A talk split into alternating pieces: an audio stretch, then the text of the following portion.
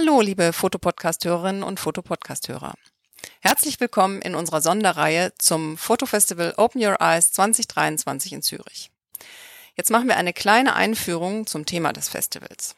Wer schon Bescheid weiß, unsere anderen Folgen gehört hat oder eh voll den Durchblick hat, der kann jetzt diesen Teil überspringen und einfach zur nächsten Chaptermark rüberhüpfen und dann direkt in die Folge einsteigen. Uns war es ein Anliegen, das Festival einer möglichst breiten Öffentlichkeit zugänglich zu machen, die nicht die Chance hatte, nach Zürich zu kommen und die Ausstellungen live zu sehen. Zudem hatten wir die Chance, am Presserundgang zusammen mit den Fotografinnen und Fotografen und vielen Wissenschaftlerinnen und Wissenschaftlern der ETH Zürich teilzunehmen. Und diese haben zu ihren jeweiligen Ausstellungen einen kurzen Vortrag gehalten und auch den möchten wir euch näher bringen. Die Ausstellungen des Fotofestivals Open Your Eyes orientieren sich an den 17 SDGs der UN. Was bedeutet SDG? Das habe ich öfter gehört, diese Frage. Ich werde jetzt einmal versuchen, SDG unfallfrei auszusprechen und im weiteren Verlauf werden wir wieder die Abkürzung benutzen. SDG steht für Sustainable Development Goal. Ihr merkt ein bisschen ähm, sperrig. Im Deutschen heißt das in etwa globales Nachhaltigkeitsziel.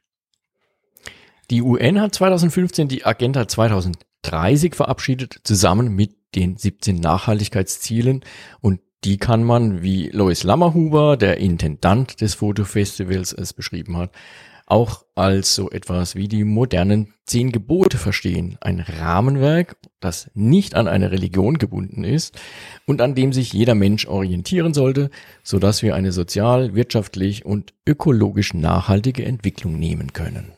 Das ist unser zweites Anliegen mit dieser Sonderserie, einen Beitrag zu leisten, dass sich die Information über die SDGs verbreitet und mehr Menschen darum wissen.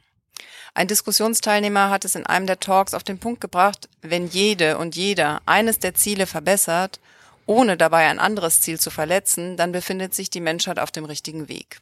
Das Fotofestival versucht erstmals Fotografie und Wissenschaft unter einen Hut zu bringen. Zu jedem SDG gibt es ein oder mehrere Fotoausstellungen zusammen mit Lösungsansätzen aus der Wissenschaft.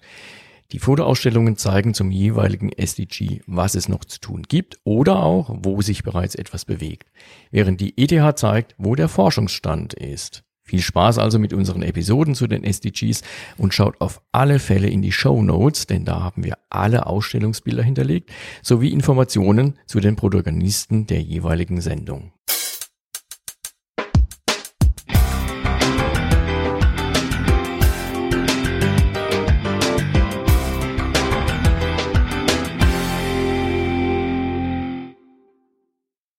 Herzlich willkommen zu SDG 11, nachhaltige Städte und Gemeinden. Die Ausstellung, die Lois dazu ausgesucht hat oder zusammengestellt hat, ist EOVision, der Fußabdruck des Menschen. Die Bilder sind allesamt Satellitenaufnahmen und stammen von der Firma EOVision. Von der Firma anwesend sind Gerald Mansberger und Markus Eisel. Die sprechen dann mit Claudia Zingerli und stellen ihre Arbeit vor und die Bedeutung die es für uns haben kann. Viel Spaß!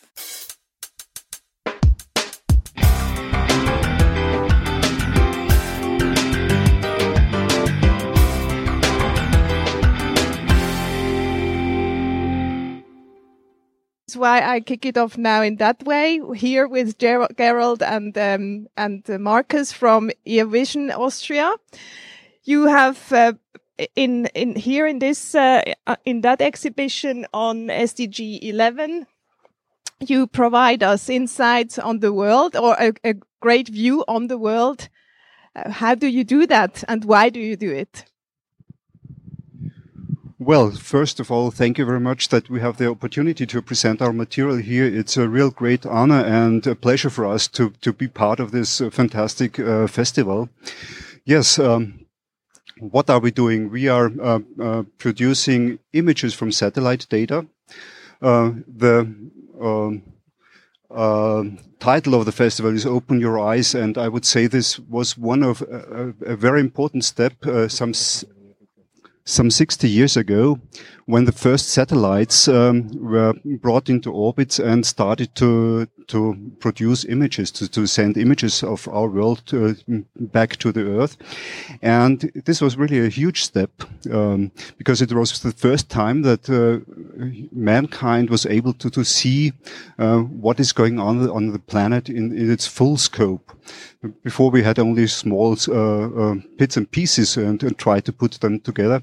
And now with the satellites, we have really a homogeneous image, a picture of, of our planet uh, at which we are living. And uh, we ourselves come from uh, the uh, from the junction between science and photography, I would say. So we are working also in the field of um, interpretation of satellite data, of using satellite data for various purposes. Uh, I think this urban development is just one of uh, of the themes you're working in. Uh, it uh, stretches uh, up to, to until the climate change and, and related issues.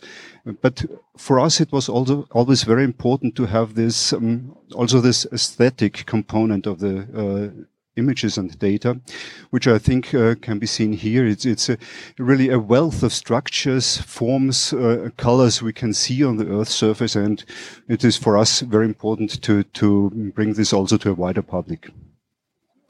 Yeah, uh, there was one question, uh, perhaps we, uh, when we are talking about photography. Uh, we have our instruments, which are cameras, of course, uh, which are not our instruments. We just um, purchase the data that are acquired by satellite uh, cameras. but to give you an idea of the, the quality of the cameras that we are using, these images have been produced by cameras which have a focal length of 13,500 millimeters which is, I think, a bit beyond what you, you usually uh, um, apply. And uh, uh, we have an opening width of, of the cameras of a bit more than one meter. So uh, this is, of course, necessary because the cameras are um, um, orbiting in an, an, altitude of between 500 and 600 kilometers. And uh, to get this level of detail from this distance, of course, requires quite a um, efficient and, and uh, powerful optics. I think.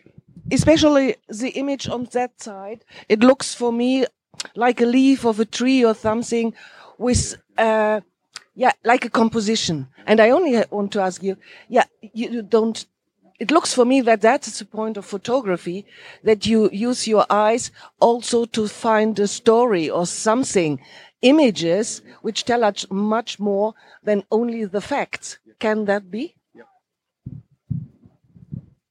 Thank you very much for this question. Yes, this is indeed a very important uh, point. Um, I would say all of our images are really telling a story. So there is something in, uh, they they can tell us about uh, the condition of mankind on, on Earth. And uh, you, are mentioning the the leaf shaped uh, image on the other side of the of this um, cube. Um, this is a, a, a, small town in Africa, in Sudan, and uh, it's very interesting from in, from my point from uh, because it, it has to do with this, this sustainability issue. This is a, a town which is there for, for several hundred years since the medieval times, and people are living there uh, since then, and it, it was a sustainable way of living there. So it didn't change very much, didn't grow or shrink very much. It remained. They they uh, were able to to sustain their living there, and you can see this with other thing, uh, images as well. You see uh, larger uh, impacts of, of man on Earth. You see, um, for instance, the one right behind you. Um, man seems to to bring order into the environment. You see, in, in many images, you see rasters, uh, which is in uh, in a first instance some some order uh, brought into nature, but on the other hand, we, we bring a lot of disorder into uh, the environment, which makes it in, in many ways and in many regions very difficult for us to survive.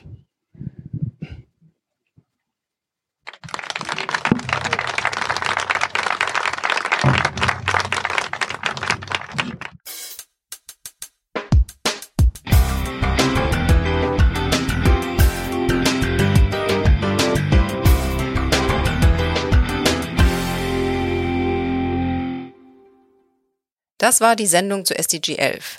Nun schaut euch mal die Bilder an und genießt die Ausblicke von oben von den Satelliten auf unsere Erde und seid wieder dabei, wenn es mit SDG 12 weitergeht. Tschüss!